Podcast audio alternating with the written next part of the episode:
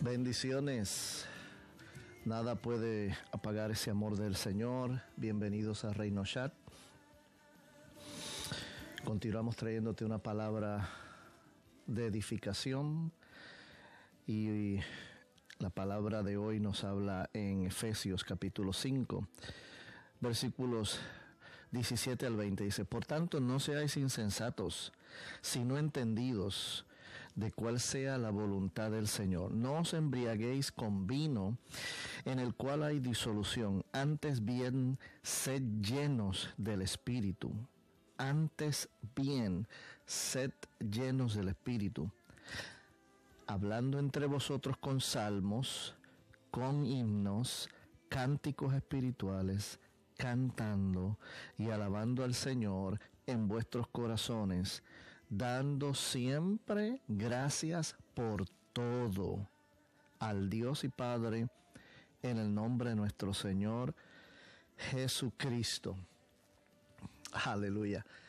So, estamos hablando de ser llenos, pero llenos de qué? Bueno, llenos del Espíritu, llenos de Dios llenos de su presencia, llenos de su poder, llenos de, de, adoración. Lo que nos dice aquí que no hagamos es embriagarnos, ¿verdad? De vino.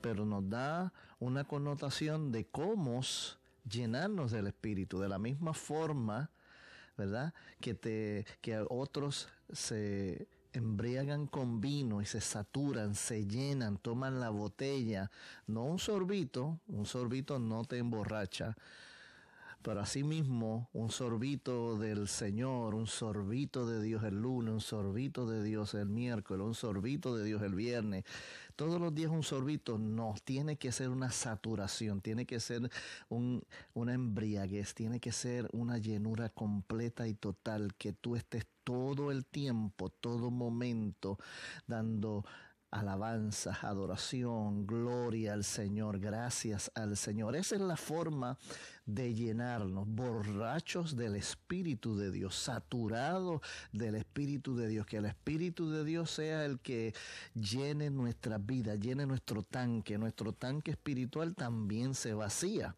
El domingo cuando los pastores despiden el culto, tú no guardas la maraca, el o la guitarra, el instrumento, las alabanzas, la pandereta y tu adoración y lo, y lo pones en un estuche y te olvidas hasta el otro domingo. Eso no es continuarse yendo llenos del Espíritu. Así que este mandato que nos da aquí eh, el Señor a través del apóstol Pablo a los Efesios nos habla de que esto tiene que ser una continua llenura en todo momento. la palabra nos explica en el versículo 20, dando siempre gracias por todo. y no importa la situación, ¿eh? porque nosotros eh, estamos contentos porque todo va bien y adoramos al Señor. Cuando vienen las pruebas, cuando viene el dolor, guardamos los instrumentos, guardamos la alabanza, de cesamos de glorificar al Señor, porque algo anda mal en vez de seguir adorando al Señor. ¿Ah? Yo me gozo en las pruebas, yo me gozo en el dolor, aunque Satanás no quiera.